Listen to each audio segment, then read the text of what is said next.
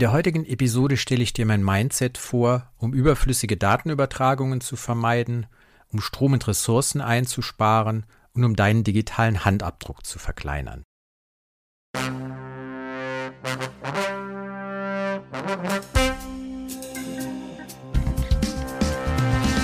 Herzlich willkommen zu Web But Green, deinem Podcast für ein nachhaltiges Internet.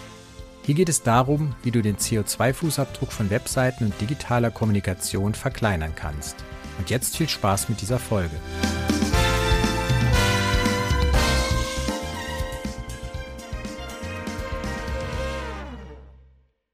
Ich bin Thorsten Bayer. Ich unterstütze Unternehmen und Selbstständige dabei, ihre Webseiten schnell und datensparsam zu gestalten. Digitale Nachhaltigkeit verschafft dir einen Wettbewerbsvorteil und du tust etwas Gutes für unseren Planeten. Mein Mindset ist dadurch geprägt, dass ich schon über 30 Jahre im Internet aktiv bin und zu den Anfangszeiten meiner Selbstständigkeit Ende der 1990er Jahre war es so, dass es noch gar keine Internet-Flatrates gab und jede Datenübertragung auf der Telefonrechnung bei der Telekom dann sichtbar wurde. Außerdem war es zu dieser Zeit auch noch so, dass man mit 10 Megabyte Anhängen an E-Mails Kunden und Bekannte richtig verärgern konnte, das ist jetzt gerade mal 25 Jahre her, aber heute ist die Situation natürlich eine völlig andere. Wir stören uns gar nicht mehr daran, wie groß E-Mail-Anhänge sind, wie groß Webseiten sind. Warum? Wir haben eine Flatrate, zahlen immer gleich. Die Leitung ist meistens schnell, wenn wir nicht irgendwo per Mobilfunk in der deutschen Pampa unterwegs sind. Aber das hat sich eben ganz grundlegend geändert. Deswegen werden dir manche Dinge, die ich dir jetzt so erzähle, vielleicht ein bisschen altbacken und altmodisch vorkommen, aber das liegt eben an dieser Prägung. Du solltest aber wissen, auch wenn wir heute Flatrates haben, ist es halt so, jede Datenübertragung, die überflüssig ist, kostet Strom und führt in der Folge in der Regel auch zu CO2-Emissionen, die überflüssig sein können. Lass mich beginnen mit dem Punkt überflüssige Datenübertragung vermeiden. Wie kann man das zum Beispiel auf Websites anstellen? Zum einen sollte man immer moderne Geräte benutzen, moderne Software. Das heißt, wer heute noch mit Internet Explorer oder sehr alten Safari-Versionen unterwegs ist, der kann zum Beispiel moderne Bild- oder Schriftformaten nicht laden und dann werden eben mehr Daten übertragen. Das sollte man abstellen oder neue Versionen laden. Was auch eine Idee ist, auf Webseiten Datenvolumen zu reduzieren, ist mit dem Smartphone zu surfen statt auf dem Desktop oder als Zwischenschritt beim Desktop eine relativ schmale Bildschirmbreite einzustellen, weil wenn Webseiten responsiv erstellt sind, werden dann manchmal auch schmalere, kleinere Grafiken geladen und das spart eben auch schon mal Datenvolumen ein.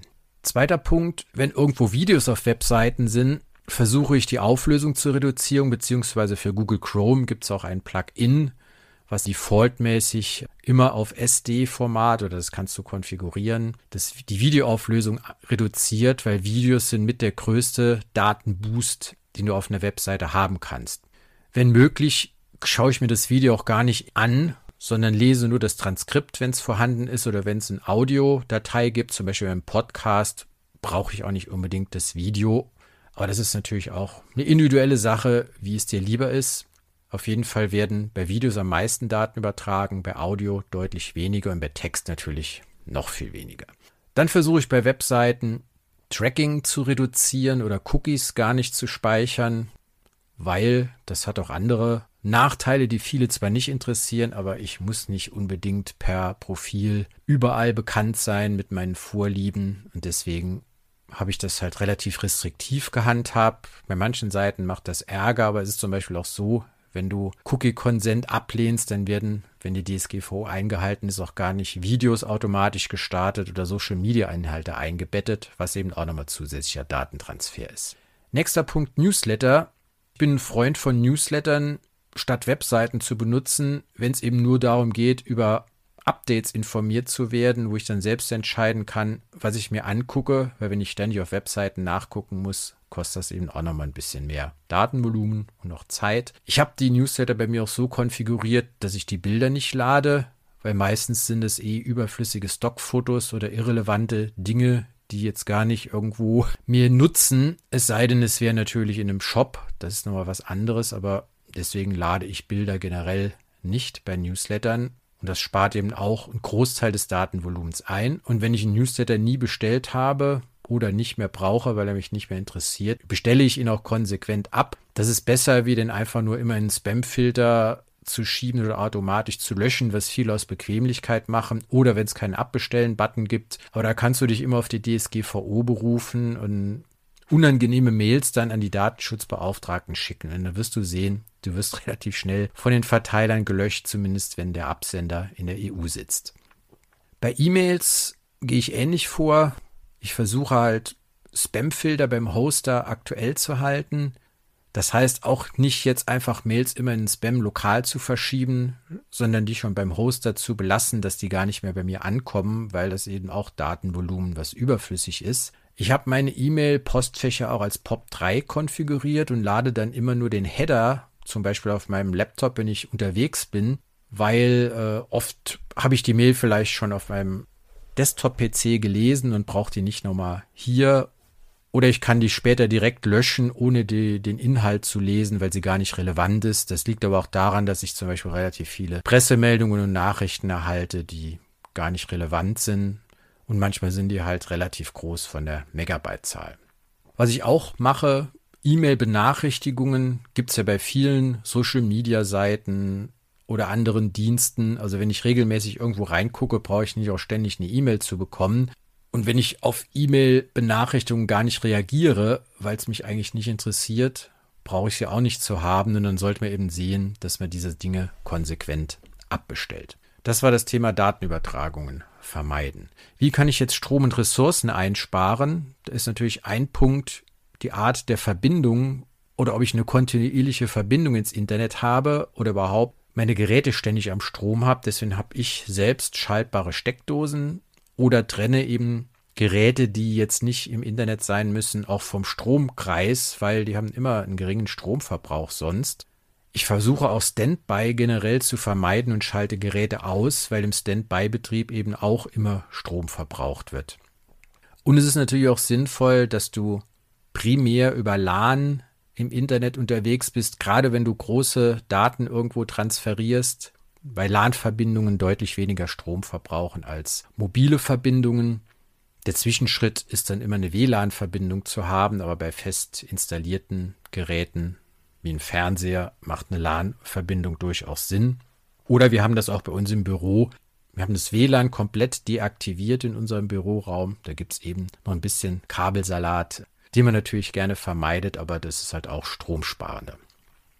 Nächster wichtiger Punkt, man sollte sich immer ausloggen, anstatt zum Beispiel in Social-Media-Seiten, Cloud-Anwendungen oder bei Google immer eingeloggt sein. Das hat verschiedene Vorteile. Einmal wie gesagt, ich werde nicht so gern getrackt und ständig überwacht oder es muss auch nicht jeder wissen, wo ich gerade mit meinem Smartphone unterwegs bin. Deswegen logge ich mich ganz gerne aus. Und der Hauptgrund, warum ihr das machen sollt, weil im Hintergrund werden meistens Synchronisationsprozesse angestoßen, manchmal sogar sehr regelmäßig, die auch wieder überflüssige Datenübertragungen auslösen und auch Strom verbrauchen.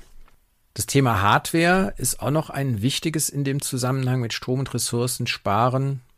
Natürlich sollte man nicht zu oft neue Hardware kaufen oder die Nutzungsdauer überdenken und jetzt nicht nur, weil es jetzt ein neues iPhone oder ein neues Google Pixel gibt, dann sagen, oh, das brauche ich jetzt unbedingt. Mein altes ist, ist zwar ist ein Jahr alt, aber das hat wieder irgendwelche Peanuts oder Verbesserungen, womit ich dann irgendwo glänzen kann. Also das braucht man eigentlich nicht. Und ihr müsst halt wissen, dass bei der Hardwareherstellung halt die meisten Emissionen entstehen. Deswegen gucken, wie lang ihr Dinge nutzt. Ich habe zum Beispiel einen zweiten Laptop, meinen alten, der ist acht Jahre alt, den nehme ich mit, wenn ich in Urlaub unterwegs bin und den neuen halt nur, wenn ich zum Beispiel auf Konferenzen unterwegs bin.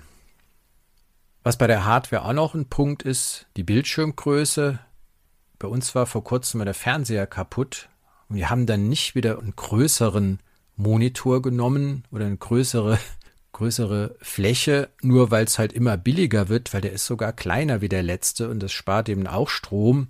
Was ich auch ein bisschen merkwürdig finde, wenn wir UHD-Auflösung wollen und die Leute dann nachher fürs Fernsehen so dick geschminkt werden müssen, dass wir nicht jede Pore sehen, wie wenn wir morgens vom Kosmetikspiegel stehen, warum brauche ich dann UHD?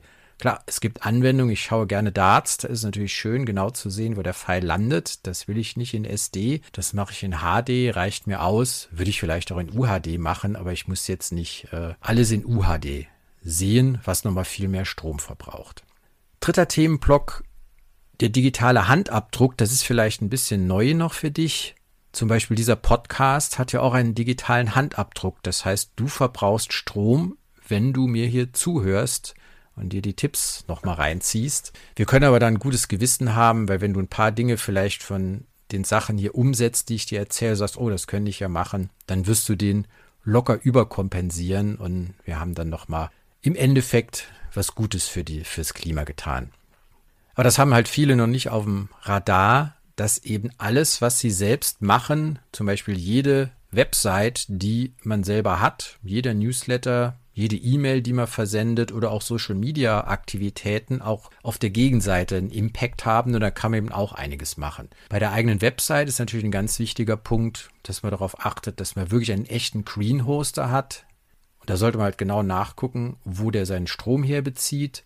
Man sollte Webseiten natürlich auch mit modernen Formaten ausstatten, dass die Datenübertragung reduziert und wirklich einen Fokus auf Inhalte und weniger auf Effekt was für mich sowieso selbstverständlich ist als Naturwissenschaftler, wenn ihr euch Seiten in meiner Branche anguckt, die sind meistens etwas schlichter gehalten oder auch unser Online-Magazin Analytic News. Das hat eben als Nebeneffekt, man hat nicht so viele oft überflüssige Bilder, Slider oder so ein Kram.